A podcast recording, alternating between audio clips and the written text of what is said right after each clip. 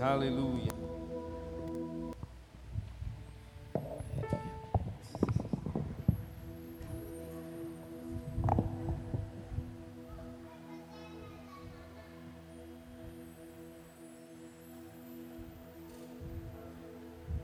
Aleluia. Oh, glória a Deus. Amém, irmãos? A paz do Senhor Jesus. Ah, eu acho que é a primeira quinta-feira do ano que eu prego. Misericórdia. Porque a gente veio quinta-feira passada, na quinta na quinta-feira, na primeira quinta-feira do ano, a gente ficou de folga. Na segunda-feira, ó, na outra segunda, na outra quinta eu bati o carro. Na terceira, faltou luz. Meu... Jesus Cristo, misericórdia. Amém? Glória a Deus. Você está bem? Sim ou não? Louvado seja o Senhor Jesus. Amém? Então, nós vamos continuar com a, com a, com a série de mensagens como manter uma vida em chamas. Amém? Ah, eu não sei se você lembra, mas nós já falamos que para manter uma vida em chamas, queimando por Jesus, queimando para as coisas de Deus, a primeira, o primeiro item ou a primeira coisa que nós precisamos é experimentar, viver e se alimentar é da palavra de Deus. Amém? Depois, tendo uma vida de oração, ou seja, palavra e oração caminham juntas. E a terceiro, o terceiro item dessa, dessa série de mensagens foi o relacionamento com o Espírito Santo de Deus. Amém? Ou seja, então todas essas coisas, é, a gente unindo tudo isso, né? A palavra de Deus, uma vida de oração e uma vida de relacionamento com o Espírito Santo, Ele testificando ao nosso coração, testemunhando de Cristo, vai fazer com que a gente tenha uma vida que realmente queime pelo Senhor, queime pelas coisas de Deus. E eu coloquei lá no, no, grupo hoje que nós vamos falar um pouco sobre adoração. Amém? Glória a Deus. Irmãos, é um tema extenso, é um tema poderoso, é um tema que a Bíblia ela fala muito sobre isso, fala sobre adoração. E ah, eu estou usando como base o livro que eu disse para vocês, do Rick Renner. E, e, ele tira uma conclusão no livro, eu quero começar com isso. Ah, porque ele, ele fala uma coisa interessante nesse livro. Ele fala que muitos cristãos eles, eles não conseguem definir adoração, porque na realidade é, eles não conseguem definir porque a experiência que eles têm não é com Deus, mas consigo mesmo. então isso aí já é uma já é uma um murro na boca do estômago da gente, né? Será que realmente a gente a gente entende o que é adoração? Será que a gente é, não está preocupado em satisfazer a gente mesmo, ao invés de devolver para Deus aquilo que é dele. Amém? Ele, ele fala uma outra coisa interessante, ele fala que ah, uma parcela muito grande dos cristãos, eles, eles têm um, um, o propósito de cultuar a Deus é para satisfação própria, não é para render honra a Deus ou para glorificar a Deus. Então, obviamente, irmãos, ah, a vida de adoração do crente, ela, ela vai além de cantar louvores para Deus. Amém? Você consegue entender isso? Adoração é um estilo de vida. Amém? Quando a gente vai lá no, no, no, livro de Gênesis, no capítulo de número 1, a gente vai ver adoração plena ali. Como? É Adão sendo inspirado por Deus e fazendo aquilo que Deus o chamou para fazer. Amém? Adão foi criado por Deus, para a glória e para o louvor de Deus, para adorar a Deus, devolvendo a Deus a sua própria vida. Ou seja, então a adoração, ela, ela vai além daquilo que sai da nossa boca. A adoração, ela está diretamente ligada à nossa revelação de quem Deus é e daquilo que nós fazemos com a nossa vida devolvendo para Deus. Amém? Então ela vai, ela passa de, ela, ela consegue sair desse lugar de, de e eu vou falar um pouco sobre adoração em, em, em comunhão com a igreja, que é importante, mas ela, ela não está diretamente conectada somente a um lugar específico. Isso acontecia na antiga aliança, mas na nova aliança tudo isso mudou. E uma coisa que me chama a atenção naquela conversa da mulher samaritana com Jesus é que o problema maior que ela tinha era de revelação, era falta de conhecimento. Porque ela pergunta assim: olha, aonde que a gente deve adorar? É no monte onde os meus pais adoravam? Ou é em Jerusalém, no templo onde vocês adoram? E Jesus fala com ela: olha, vocês adoram aquilo que vocês não conhecem. E nós adoramos aquilo que nós conhecemos porque a salvação vem dos judeus. Ou seja, então a adoração está diretamente ligada à revelação de Deus para nós. Amém? Quando a gente vai lá na antiga aliança, é interessante isso, eu estava pensando sobre isso hoje. É, quando Deus tira o povo do Egito, qual era uma, um dos maiores problemas que aquele povo tinha? Era conhecer o Deus verdadeiro. Por quê? Por causa do pecado, preste atenção aqui, essa imagem de Deus, essa revelação de Deus, ela foi deturpada. Amém? E não somente o pecado ele faz isso, mas a própria Bíblia diz que o Deus dessa era, o Deus desse século, cegou o entendimento dos incrédulos para que não resplandeça a glória do Evangelho de Cristo, que é a imagem de Deus. Ou seja, além do pecado, o diabo também trabalha para deturpar a imagem de Deus. Então, o homem, por causa dessa sede de conhecer ou de se relacionar com o sobrenatural, ele passa a adorar, ele passa a reverenciar, ele passa a se dobrar diante de qualquer coisa. Amém? Eu quero te mostrar um exemplo disso. Abre comigo lá em Atos, capítulo 17. Olha só que interessante. E aqui eu já quero deixar para você uma coisa, é, uma coisa interessante. Às vezes nós pensamos que ídolos são só aquelas imagens de esculturas, amém? Mas na realidade, ídolo vai muito além disso. Vai muito além de uma imagem de escultura. Amém, irmãos? Você pode fazer o seu carro um ídolo. Você pode fazer da sua conta bancária um ídolo. Você pode fazer do seu marido um ídolo, da sua esposa, dos seus filhos, dos seus negócios. Você pode fazer várias coisas se tornarem um Deus para você. É, outro dia eu estava até vendo um pastor. Tem umas coisas bizarras que a gente vê, irmãos, que é só Deus para ter misericórdia. E às vezes a gente pensa assim: nossa, o evangélico não tem esse negócio de idolatria, não. Você que pensa. Eu acho que está pior do que os católicos. Porque hoje, irmãos, a gente idolatra o homem. Lá na antiga aliança, o povo fazia imagem de escultura.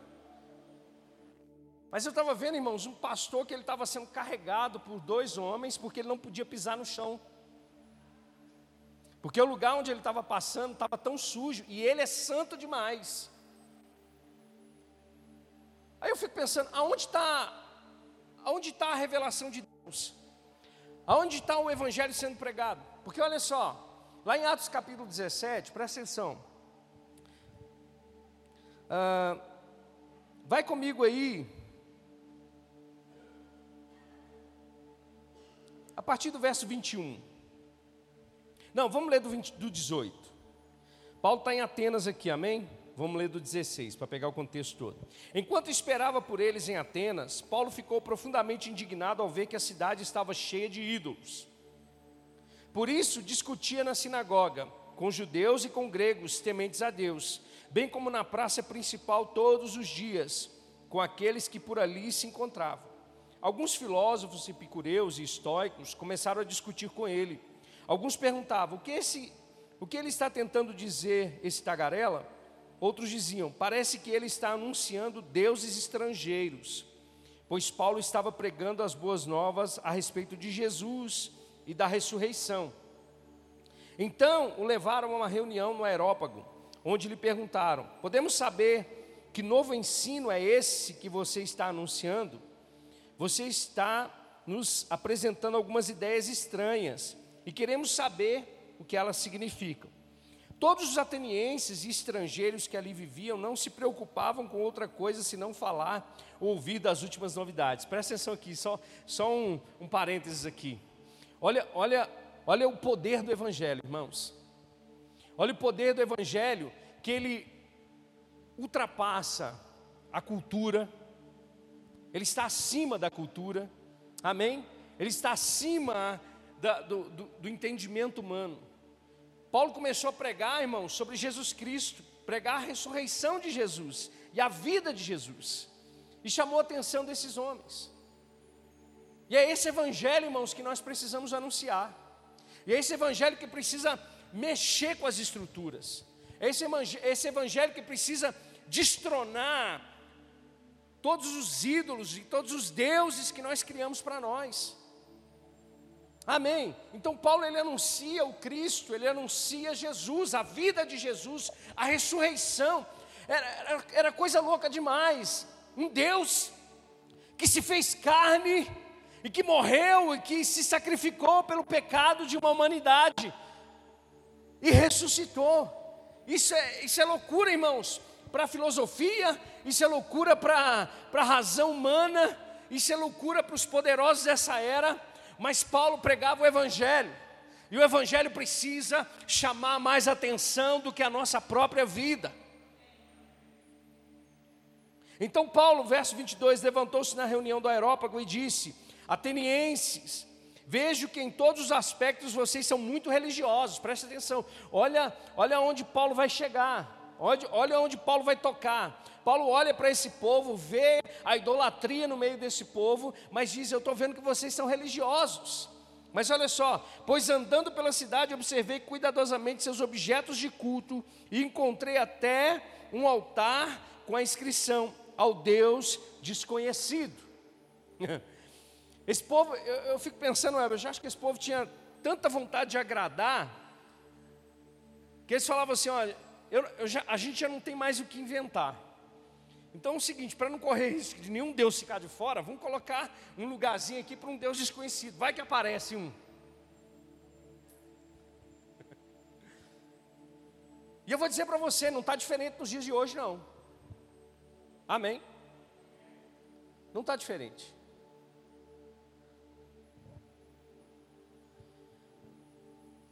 Verso 24 diz assim: O Deus, não, presta atenção, perdão. Ele diz assim: Olha, eu vi uma inscrição ao Deus desconhecido. Ora, o que vocês adoram, Paulo está dizendo, o que vocês adoram, apesar de não conhecerem. Se não conhece, não tem revelação. Se não tem revelação, a adoração não funciona. Amém. Deus não tem problema, irmãos, de. Às vezes a gente pensa assim, nossa, eu preciso adorar a Deus hoje porque ele deve estar se sentindo sozinho, que deve estar triste. Não, Deus me chama para adorar Ele porque Ele tem síndrome de, sei lá, de coitadinho. Mas a realidade não é essa. A realidade é que a adoração é a consequência da revelação. É o que eu disse na semana passada. A gente tem esse negócio, o louvor prepara o coração para a palavra. Não, eu, eu falava isso até pouco tempo. Mas a palavra, a revelação, prepara a pessoa para a adoração. Porque quando você sabe quem Deus é, quando você conhece quem Deus é, quando você tem a revelação de quem Deus é e da presença de Deus, não tem como você não adorar a Deus. Não tem como. Então a adoração, ela vai além, irmãos, daquilo que eu estou sentindo. A adoração vai além da minha satisfação. Ah, hoje eu não estou sentindo nada para adorar a Deus. Quem te diz que é dessa forma? É a revelação, irmãos. Quando a revelação chega no teu coração, não tem como. Você precisa se prostrar. Inclusive, adoração significa isso: se render, se prostrar, se ajoelhar diante de uma entidade superior. É quando você entende, irmãos, que aquilo que Jesus Cristo fez por você, ou seja, aquilo que ele é, aquilo que ele fez, aquilo que ele faz é infinitamente maior do que qualquer coisa nesse mundo.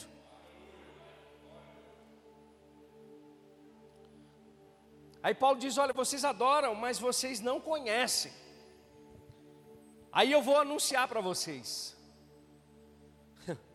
Paulo está dizendo: Vocês não conhecem, mas eu vou anunciar para vocês. Aí Paulo começa dizendo: O Deus que fez o mundo. Então Paulo já quebrou eu acho que a metade dos ídolos que estavam ali. Porque assim como no Egito, eu imagino que aqui também era da mesma forma. vários deuses para várias coisas.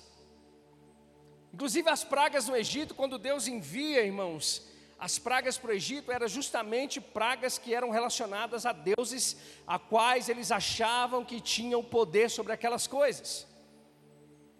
Então, quando Deus ele manda envia as pragas no Egito, Deus não está somente pregando ou executando juízo sobre o Egito, ele, ele estava também se revelando aos hebreus, dizendo: olha, esse Deus que eles, que eles acham que, que faz isso, não existe, sou eu, eu sou. Não foi isso que ele falou para Moisés? Ah, mas o que vai acontecer quando o povo me perguntar quem tu é? Como é que você chama? Ele falou: só diz o seguinte: eu sou o que sou, e pronto. Você vê que Deus não tem problema com a identidade dele, irmãos. Então Deus não, não Deus não está buscando adoração por causa de algum problema que ele tenha. A adoração, irmãos, é sinal da revelação que nós temos de Deus. Então, Paulo já começa dizendo: olha, o Deus que fez o mundo e tudo que nele há. Ou seja, o nosso Deus é criador e pronto. Não tem outro Deus. Ele é criador. Ele é o Senhor dos céus e da terra. Enquanto, ó, enquanto isso aqui está chegando no teu coração, meu irmão, você pode adorar a Deus, você pode louvar o Senhor. Amém? Você não adora um Deus que não consegue te ouvir. Você não adora um Deus que está com a mão reclinada. Você adora um Deus que criou todas as coisas, o mundo e tudo que nele há. Ele é Senhor nos céus e também na terra.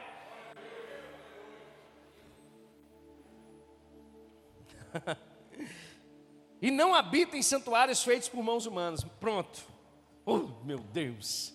Então o que, eu aprendo com isso? A nossa adoração, irmãos, ela não é limitada a um lugar específico. Amém? A nossa adoração não pode ser limitada a um lugar específico hoje. Por quê? Porque Deus habita em nós. Deus não habita em templos feitos por mãos humanas. É um erro quando o ministro chega aqui, aqui em cima e diz assim: olha, antes de nós estarmos aqui, Deus estava. Mentira, porque só, Deus só está onde tem gente. Ah, mas Deus não é, não é, Deus não está em todos os lugares, a onipresença dele sim, irmãos, mas Ele está onde Ele é reverenciado, aonde Ele é adorado. Se não tem ninguém aqui, para que Deus vai ficar aqui, irmão? O nosso maior problema é esse, porque a gente pensa, vou sair de casa para adorar a Deus, e Deus está esperando a sua adoração, inclusive na sua casa. Ah, eu vou sair para ir no templo adorar, e Deus está falando, por que, que você não faz isso lá no seu trabalho? Por que, que você não faz isso na escola? Por que, que você não faz isso aonde você está? Porque Deus não habita em templos feitos por mãos humanas. uh! Se a gente tiver o entendimento dessa consciência. Eu quero ler um negócio com você, olha só. O escritor diz assim: olha, o poder da presença de Deus que se manifesta quando os cristãos o adoram, pode mudar sobrenaturalmente mentalidades, pode liberar revelação, trazer libertação aos oprimidos, curar os corpos afligidos pela enfermidade.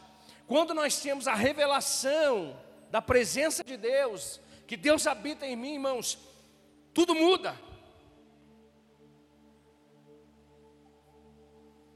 Tudo muda. Tem aquela música.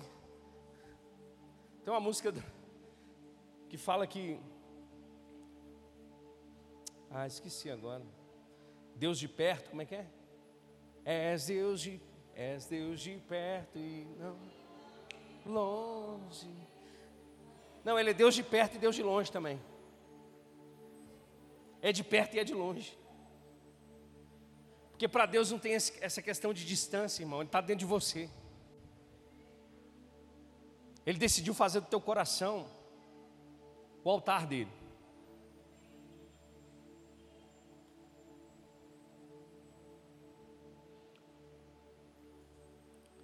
Então, a revelação, irmãos, vai trazer clareza na adoração. Paulo continua dizendo: olha, ele não é servido por mãos de homens como se necessitasse de algo, porque ele mesmo dá a todos a vida, o fôlego e as demais coisas. Paulo está dizendo: olha, o Deus que criou os céus e a terra, que é Senhor dos céus e da terra, que criou o mundo, ele não habita em templos feitos por mãos humanas e ele não é servido por homens. Irmão, isso é um choque. Isso é um choque. Porque, a, presta atenção, a adoração está diretamente ligada à vida. A vida. Quando Deus criou Adão, irmãos, Deus não, não, não planejou assim, olha, agora, sabe, Ele vai me servir, Ele vai fazer isso. Não, Ele vai viver a minha vida, Ele vai ser inspirado por mim, pelo meu espírito. Por que, que o mundo é o caos que é? Porque o mundo não tem a inspiração de Deus. Porque o homem faz o que faz, o homem perdeu a inspiração de Deus. Então ele é capaz de fazer qualquer coisa.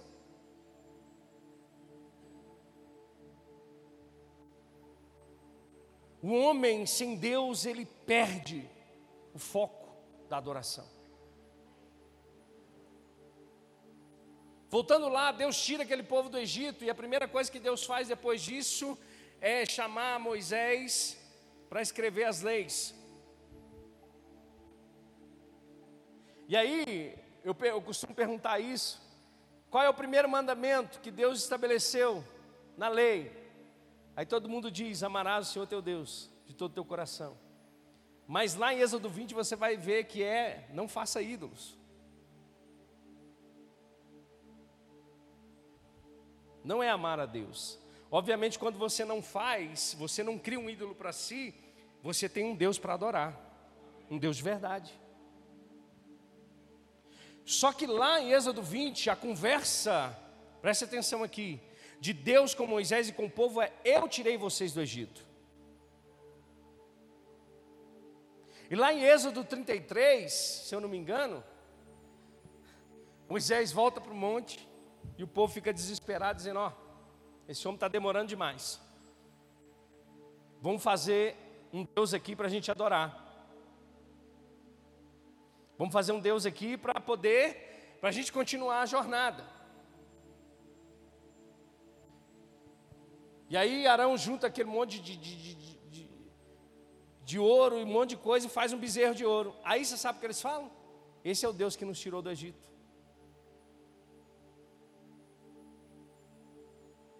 O que Deus estava fazendo ali, liberando as leis, era para trazer revelação mesmo que fosse limitada, mas era para trazer revelação de quem Deus era, do que aquilo que eles faziam. Que aquilo que eles faziam, eles faziam porque estavam distantes de Deus.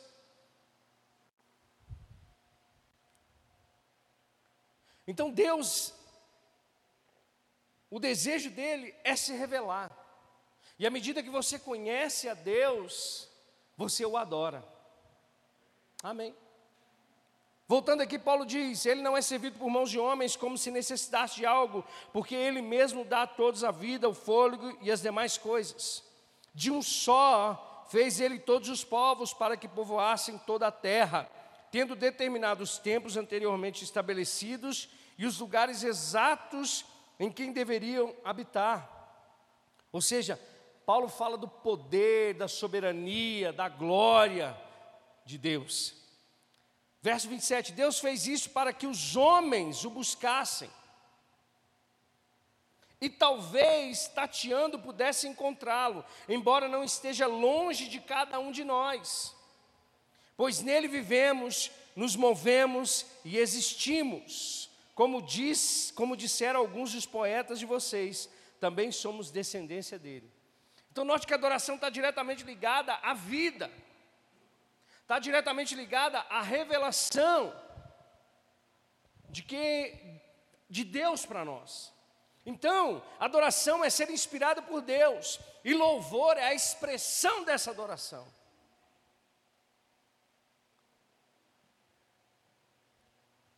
A segunda coisa, adoração não é circunstancial.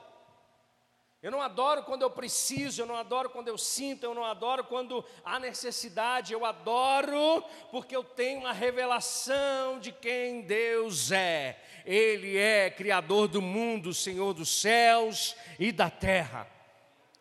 Dá para pôr em Colossenses? Colossenses capítulo 1. Vai, ah, vai a partir do verso Vai a partir do verso 10. Irmãos, depois você leia essa carta. O evangelho, quando chegou nesse povo, esse povo, Paulo vai elogiar essa igreja, vai elogiar esse povo, falando da fé desse povo, falando da, da maneira como que esse povo vivia, da forma como que esse povo estava, a fé desse povo estava alcançando outros lugares. Então Paulo está elogiando essa igreja, mas olha só, aí Paulo vai dizer assim: olha, isso para que vocês vivam de maneira digna do Senhor e em tudo possam agradá-lo, frutificando em toda boa obra, crescendo no conhecimento de Deus. Irmãos, eu quero frisar sempre com você que o resultado da sua vida, do conhecimento que você tem de Deus, da revelação que, tem, que você tem de Deus, vai devolver adoração para Deus. Amém? Olha só, sendo fortalecidos com todo o poder, a oração de Paulo para esse povo de acordo com a força da sua glória, para que tenham toda a perseverança e paciência com alegria, dando graças ao Pai que nos tornou dignos de participar da herança dos santos no reino da luz. Vai, vai, vai passando, vou lendo. Quero ler com você. Pois ele nos resgatou do domínio das trevas e nos transportou para o reino do Filho amado, em quem temos a redenção, a saber, o perdão dos pecados. Aí, aqui, a partir do verso 15, alguns estudiosos dizem que o que Paulo vai escrever a partir disso aqui é um louvor que a igreja primitiva cantava para Deus. Então, Paulo, após anunciar, Paulo, após elogiar essa igreja, falando da conduta dessa igreja, falando da vida de fé dessa igreja, da vida de amor dessa igreja, dizendo que a fé desse povo estava alcançando outros, Paulo ora para que eles continuem crescendo no conhecimento de Deus, porque quanto mais você cresce no conhecimento de Deus, irmãos, mais você se torna semelhante à imagem do seu filho, e quanto mais você se torna a semelhança de Jesus, mais você representa a Deus e mais você louva e glorifica a Deus. Você está comigo? Irmãos, como filhos de Deus, a gente não pode aceitar menos do que isso. Não pode, irmãos. Você tem que acordar todos os dias falando: Eu, eu acordei hoje para glorificar a Deus. Eu acordei hoje e a minha vida vai ser um louvor para Deus. A gente fica muito, irmãos, com aquilo que, quando a gente vai ler só, daqui a pouco eu volto lá. Lá em Efésios capítulo 2, a Bíblia fala que quando éramos pecadores, Deus morreu por nós, Jesus morreu por nós, se sacrificou por nós. A Bíblia fala, irmãos, da condição do homem, sim ou não? Da condição de pecado do homem. Mas a Bíblia também não para aí, ela fala de uma glória maior, ela fala de algo muito maior, ela fala, ela fala de algo mais poderoso. Ela fala o seguinte: olha, aonde abundou o pecado, superabundou a graça de Deus. Ou seja, eu vivia para o diabo, eu vivia para as coisas desse mundo, eu vivia, é, sabe, a gente nem pode falar o que é que a gente. Né? Paulo chega a dizer lá em Efésios que as coisas que a gente pensava e fazia, é, às vezes é até vergonhoso de falar.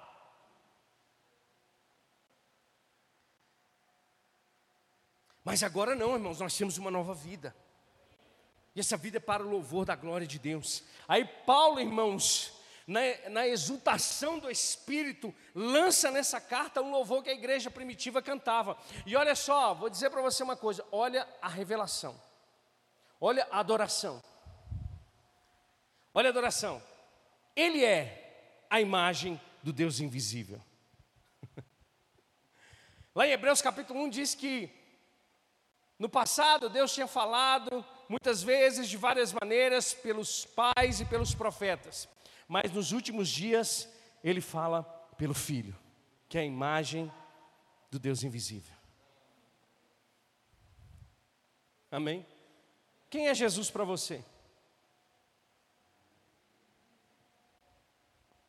Dependendo da sua resposta, vai ser o nível da sua adoração. Para Paulo, é, ele é a imagem do Deus invisível. Ele é o primogênito sobre toda a criação. O que, que Paulo falou para os atenienses? Criador do mundo, Senhor dos céus e da terra. Volta lá, irmão. Espera aí. Ali, Paulo está dizendo: olha, a revelação chegou para vocês.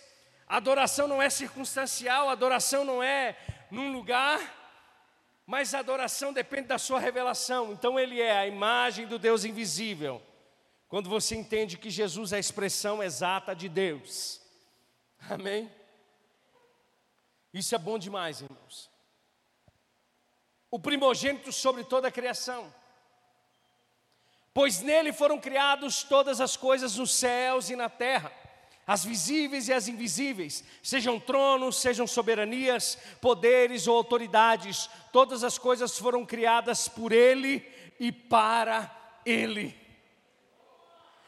Aqui, isso aqui era a música do povo. Vai lá, vai para o 17. Ele é antes de todas as coisas, e nele tudo subsiste. Tudo depende dele, irmãos. Amém? Você está aqui hoje, sabe por quê? Porque ele deixou. Você está vivo até agora porque ele permitiu.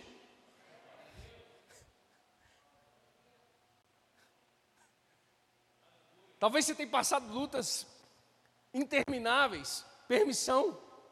Pastor, misericórdia, que isso? É verdade isso? É. Aonde está a tua fé? Pode dizer amém? Ele continua sendo Deus. Ele continua sendo soberano. Ele continua tendo todo o poder. Ele continua decretando e as coisas acontecendo.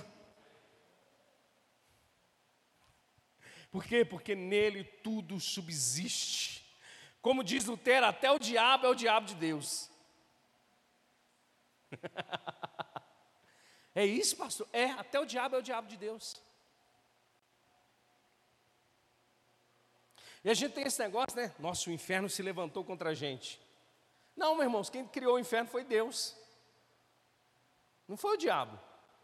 O diabo não está lá escrito assim, olha, propriedade particular de Satanás. Não ele vai para lá. Lugar que nós merecíamos estar junto com ele, mas não vamos por causa da graça e da misericórdia de Deus. Diabo nem casa não tem, irmãos. Por isso que ele arruma, fica tentando, vagueando e achando um cabuquinho aí para poder entrar dentro dele. Mas olha só, tudo subsiste nele. Vai para o próximo. Ele é o cabeça do corpo, que é a igreja, é o princípio e o primogênito dentre os mortos, para quem tudo tenha a supremacia. Não existe ninguém, nada, criado nesse mundo igual a Jesus. Ele é supremo sobre todas as coisas. Por isso que se você não tem revelação de quem Deus é, de quem Jesus é, é muito fácil você desviar sua adoração.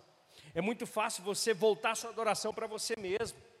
É como o escritor disse, muitos cristãos não conseguem determinar o que é adoração porque elas não têm experiência e revelação com Deus, mas consigo mesmas. O que que Paulo diz nas cartas nos últimos dias? Paulo vai dizer, olha, os homens, é, eles vão criar deuses para si mesmos, o próprio ventre. O que, que é isso? A vontade. Coloca a sua vontade acima de qualquer coisa. E Paulo está dizendo para nós, irmãos, ele é o cabeça do corpo, que é a igreja, ele é o princípio, ele é o primogênito dentre os mortos, para que em tudo tenham a supremacia. Vai para o verso 19: Pois foi do agrado de Deus que nele habitasse toda a plenitude e por meio dele reconciliar-se consigo todas as coisas, tanto as que estão na terra quanto as que estão nos céus, estabelecendo a paz pelo seu sangue derramado na cruz. Paulo fala sobre o Deus Criador e o Deus Redentor. Não, irmãos, não tem como a gente ficar no mesmo lugar. Não tem como a gente falar assim, ah, mas que culto foi esse? Culto mais ou menos. O culto só é mais ou menos quando você não tem revelação. Porque quando você tem revelação de quem Deus é, Ele é o cabeça do corpo, que é a sua igreja. Não tem como, irmãos, as coisas serem monótonas, não tem como as coisas não acontecerem, não tem como a glória de Deus não se manifestar quando nós entendemos quem Deus é e o que significa adoração para nós.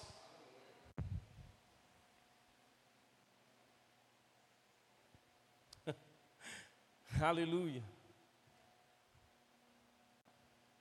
Então, adoração é retornar para Deus o que é de Deus e tocar os outros com o que vem de Deus. Como assim, pastor? Como assim? Porque a partir do momento que você é resgatado das trevas, da condenação, e é transformado em filho de Deus, e entende a revelação da redenção, da salvação, que você se torna filho de Deus, você adora Deus verticalmente e horizontalmente. Você devolve a Deus aquilo que é de Deus, mas você toca as pessoas com aquilo que você é, com aquilo que você se tornou. Por isso, irmãos, que eu, eu costumo falar muitas vezes, eu e a Adri, quando a gente vai, vai em, de, em uma determinada visita, em um determinado lugar, e, e, e essas pessoas ainda não são alcançadas por Deus, a nossa oração é que o reino de Deus seja estabelecido ali naquele lugar. Porque não é na minha força, não é na minha vontade, não é, não é na, na, naquilo que eu tenho para oferecer, mas aquilo que Jesus tem para oferecer. Quando a revelação chega, irmãos, as coisas mudam, o ambiente muda.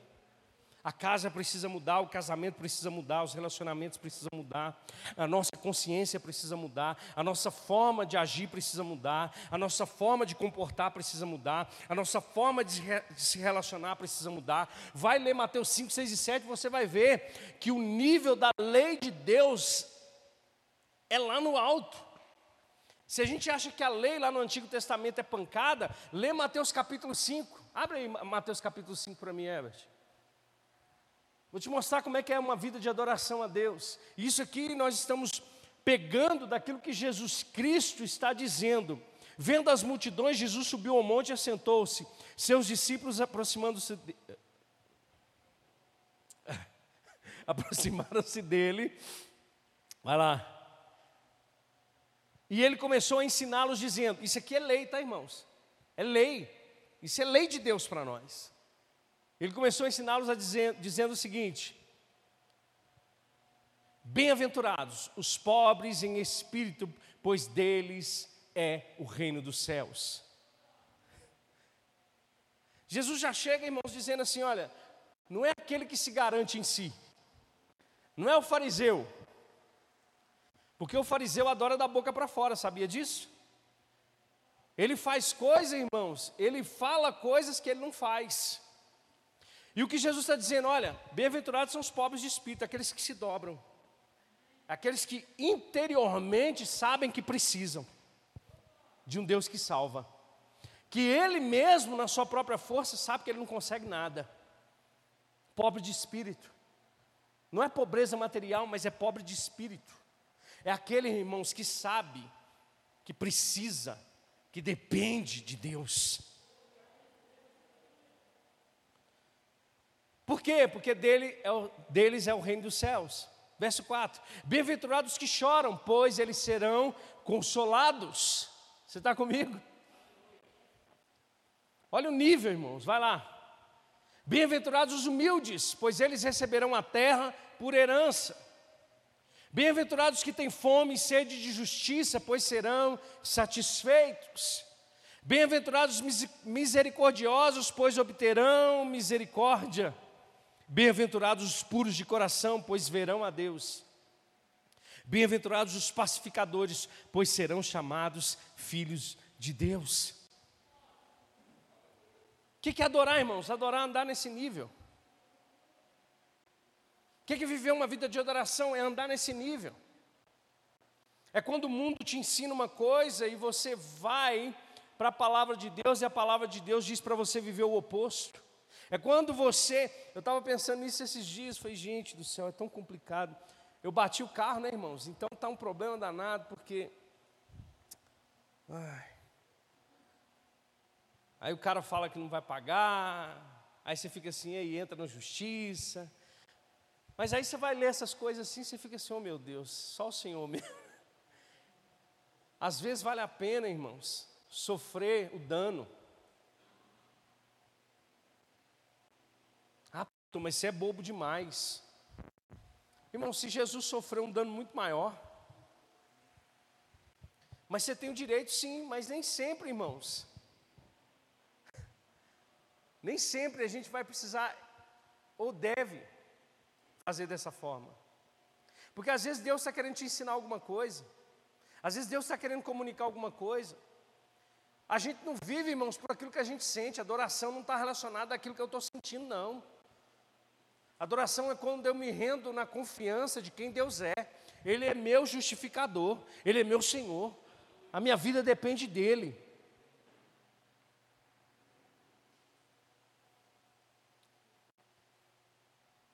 É difícil, irmãos, em determinadas situações, vai ser difícil para a gente tomar determinadas decisões, mas nesse lugar da dificuldade, da confiança de Deus, que você vai adorar a Deus. Você não vai ver Abraão cantando hora nenhuma, mas você vai ver Abraão saindo da sua terra e da sua parentela e ir para uma terra que Deus ainda ia mostrar para ele. Isso é adoração. Você não vai ver Noé cantando louvores para Deus, mas você vai ver Noé andando em justiça.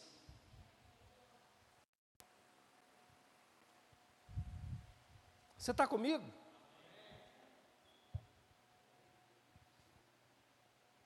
É quando o mundo impõe, porque o mundo acha que está certo, determinadas atitudes, e você vai para a palavra. Olha só, o diabo chegou diante de Jesus, abre aí comigo Mateus capítulo 4.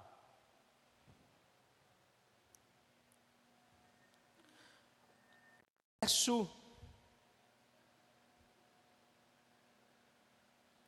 Verso 8. Irmãos, presta atenção aqui.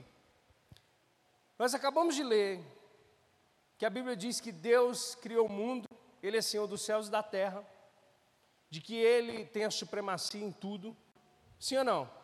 Mas olha só, depois o diabo levou ao monte, levou quem? Jesus a um monte muito alto e mostrou-lhe todos os reinos do mundo e o seu esplendor.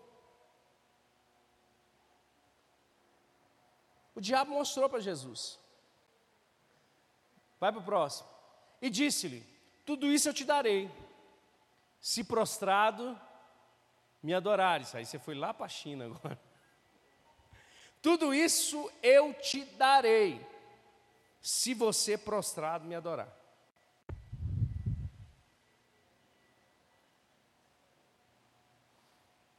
Tem coisa, irmãos, que vai parecer aparentemente ser lícito para nós. Jesus podia chegar e falar assim: Ah, cara, eu sou dono disso tudo. Mas Jesus falou, não falou isso. E disse-lhe: Tudo isso te darei se prostrado me adorares. Vai para o 10. Jesus disse: Retire-se, Satanás, pois está escrito: Adore o Senhor, o seu Deus, e só a Ele preste culto. O que, que o diabo queria fazer com Jesus? O diabo queria que Jesus se dobrasse diante dele. O mundo, irmãos, vai impor isso o tempo todo para nós. Amém? Eu vou te dar alguns exemplos. Ah, é engraçado demais, gente, meu Deus do céu. Outro dia eu estava lá em casa, e 2022 chegou com os dois pés no peito, né? Bati o carro, clonaram meu cartão, vou contar, vou, vou, chorar com vocês aqui as mágoas. Estava falando com alguns irmãos, a Copasa aumentou lá, está cobrando agora R$ 1.500 a minha conta de água. Aí eu tive um problema lá com, com a conta de luz que estava no nome de outra pessoa, a pessoa cancelou, aí eu fui lá e passei para meu nome. Beleza. Aí, o cara que foi lá para cortar a luz falou assim: ó, deixa eu falar para você uma coisa. Quanto você paga de luz? Falei, pago 500 reais de luz por mês, mais ou menos. Ele falou assim: nossa, aqui, vamos fazer um negócio? Você consegue fazer, você consegue pagar 150 reais por mês. Eu falei, ah é? Ele falou, a gente só ajusta um negocinho aqui no relógio. O mundo, irmãos, vai o tempo todo querer fazer com que você se dobre.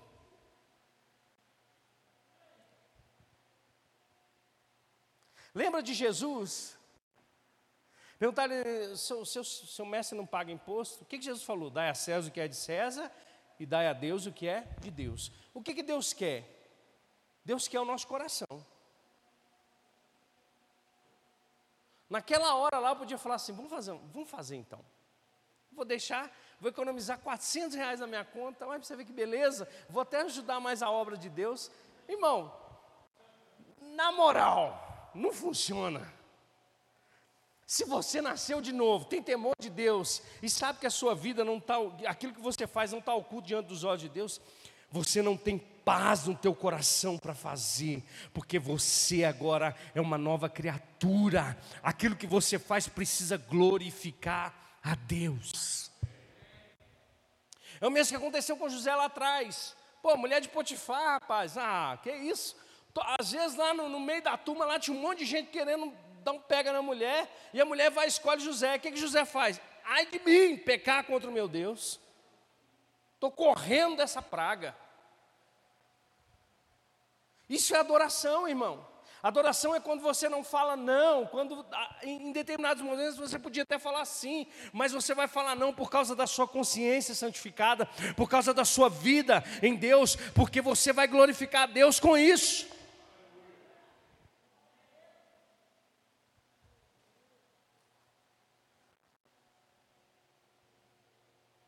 Adoração começa, irmãos, quando você entende que tudo estava de cabeça para baixo. Você estava indo de cabeça para baixo para o inferno. E Deus mudou a sua rota.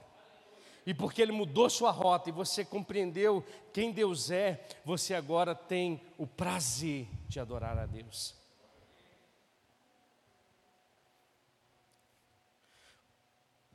Amém?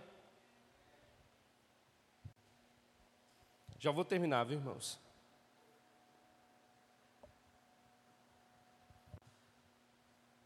Adoração, essa aqui é para finalizar, presta atenção aqui.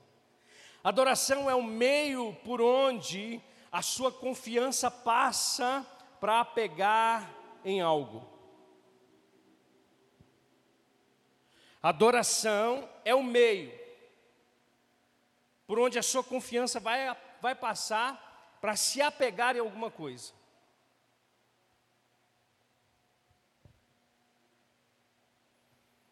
Ou seja, é por meio da adoração que você demonstra em quem você confia. Você está comigo?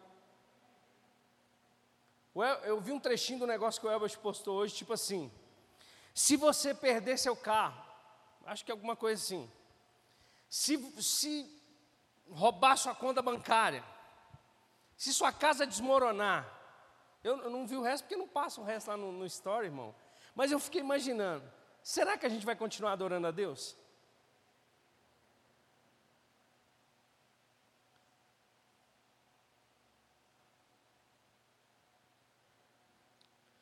Aonde está a nossa confiança? A nossa confiança, ela está no dinheiro, a nossa confiança está nas pessoas, a nossa confiança está em coisas. Tudo isso pode se tornar um Deus na nossa vida.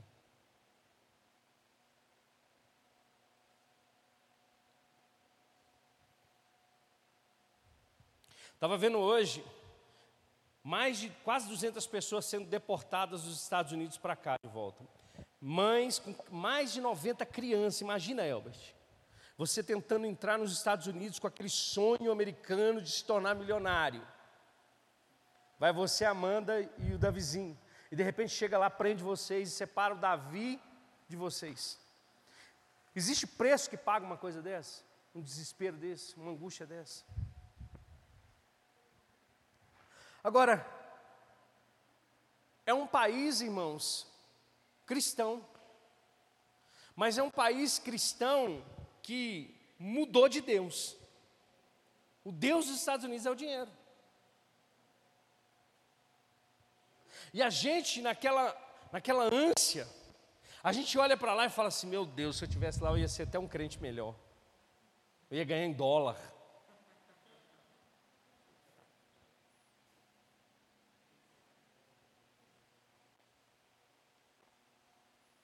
Você vai na Europa, Europa, irmãos, base de avivamento.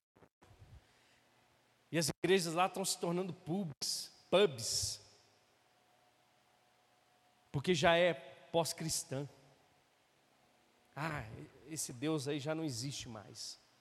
A gente tem filosofia, a gente tem pensamento, a gente nasceu para pensar. Como é que um cara que nasce para pensar pode acreditar numa coisa que não existe, que não vê? E assim isso vai se introduzindo diante da gente, a gente começa, irmãos, a criar outros deuses.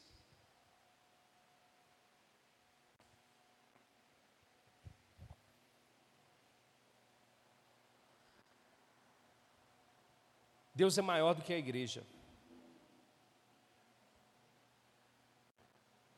Amém? Deus é maior do que a igreja. Tem gente idolatrando a igreja. Se eu não for na igreja, eu não sinto a presença de Deus. Irmão, você tem, você tem que buscar a revelação de Deus. Isso aqui é o resultado. Adoração em comunhão é o resultado de quem entendeu a revelação de Deus. Deus, Jesus é o cabeça do corpo, que é a sua igreja.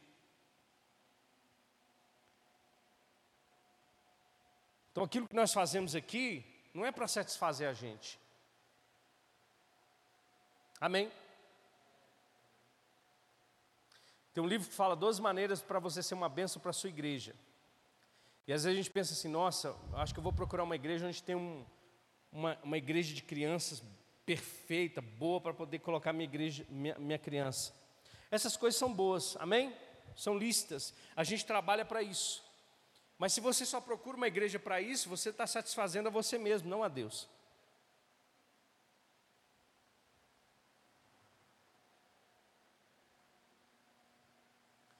Então a gente não está aqui para poder satisfazer o nosso ego, a nossa vontade, os nossos desejos. A gente está aqui, irmãos, porque a gente entendeu. Que sem Deus a gente não é nada. Amém? Pobre, miserável, cego e nu. Sem Deus a gente só é isso, mais nada.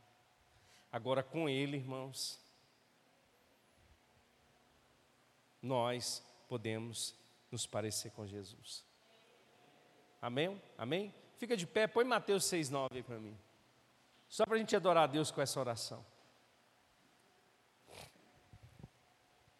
Irmãos, que coisa incrível. Jesus é o cara mesmo. Amém? Olha só. Quando vocês orarem, orem assim: Pai nosso que estás nos céus. Então Jesus está te dando uma revelação aqui: que Deus é seu, seu, seu Pai. Amém? Santificado seja o teu nome ou seja, o nome de Deus é glorificado, é santificado. Venha o teu reino, seja feita a tua vontade. Adoração, se render, assim na terra como é no céu. É a vontade dele, irmãos, não a nossa. Dai-nos hoje o nosso pão de cada dia. Amém? Perdoa as nossas dívidas. É engraçado que é tudo no plural, né, irmãos? É tudo no coletivo. Olha que adoração maravilhosa. Olha que adoração poderosa. É quando você entende que o mundo não está é, somente ao, ao redor do seu umbigo. É quando você entende que quando você se levanta, você se levanta para devolver a Deus aquilo que é de Deus e para tocar os outros com aquilo que Deus dá para você. Isso é adoração. É quando você todos os dias se levanta dizendo: Eu vou ser a resposta de Deus. Amém? É quando você não olha, irmãos, para a sua condição, mas para aquilo que Deus é na sua vida. Você está comigo?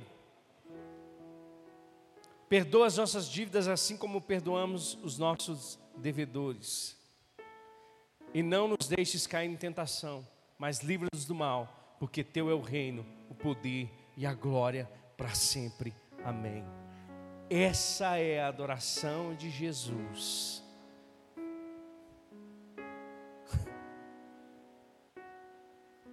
Quanto mais você conhece a Deus, mais você entra nesse lugar de adoração.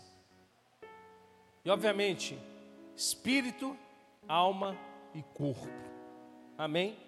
Você adora a Deus com as três coisas: o seu espírito, na sua alma, com o seu entendimento, com o seu intelecto, com a sua razão e também com a sua com o seu corpo físico. Por quê? Porque você agora oferece para Deus a sua vida como sacrifício vivo. Amém? Levante as suas mãos. Aleluia, Jesus. Nós te damos graças, Pai.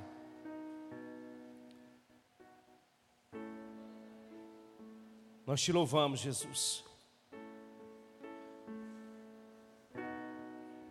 Que nós possamos crescer, continuar crescendo, Pai, na graça e no conhecimento do Senhor. Que a nossa vida possa ser uma vida de louvor e de adoração a Ti, Deus. Que tudo aquilo que aprendemos e fomos ensinados e doutrinados por esse mundo possa não ser mais influente sobre nós do que a revelação da Tua palavra, Deus. E que possamos, Pai, como filhos de Deus, que possamos, Pai, como povo escolhido do Senhor, te adorar, Deus, te adorar, te adorar, te adorar, Deus, te adorar, te adorar, te adorar por aquilo que tu és. Tu és Deus, tu és Criador, tu és soberano, tu és bendito, tu és excelso, tu és glorioso, tu és poderoso. Nada, nada, nada, nada, nada foge dos teus olhos. A tua palavra diz que o Senhor descansa no meio da adoração. O Senhor é entronizado, o teu trono é entronizado em meus louvores. A tua resposta é que o Senhor se satisfaz quando reconhecemos a tua soberania, o teu poder, a tua glória, a tua majestade e a nossa pequenez diante do Senhor. Nós somos os teus filhos, sim, Pai, comprados, redimidos, remidos pelo sangue de Jesus. Por isso nós te adoramos, Jesus. Não te adoramos por causa das circunstâncias, por causa das dificuldades que se levantam e nós precisamos. Não, Pai, nós te adoramos por aquilo que o Senhor é. Por aquilo que o Senhor é.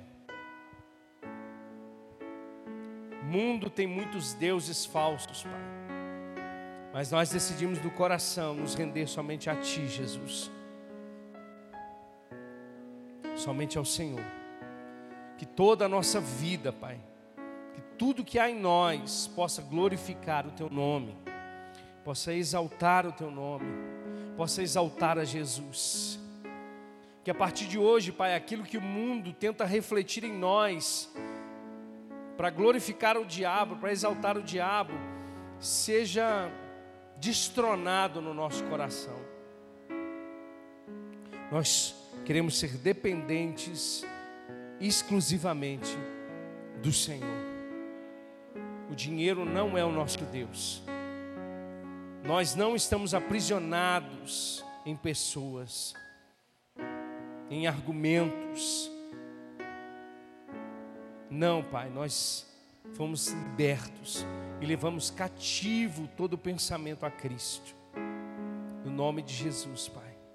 Nós queremos sim apresentar ao Senhor nosso louvor, a nossa adoração. Não somente aqui, Deus, mas em todos os lugares. Que cada um de nós decida no coração hoje ser um adorador em espírito e em verdade, Pai. Em nome de Jesus. Amém e amém. Glória a Deus. Louvado seja o Senhor. Que Deus possa abençoar a sua vida mais e mais.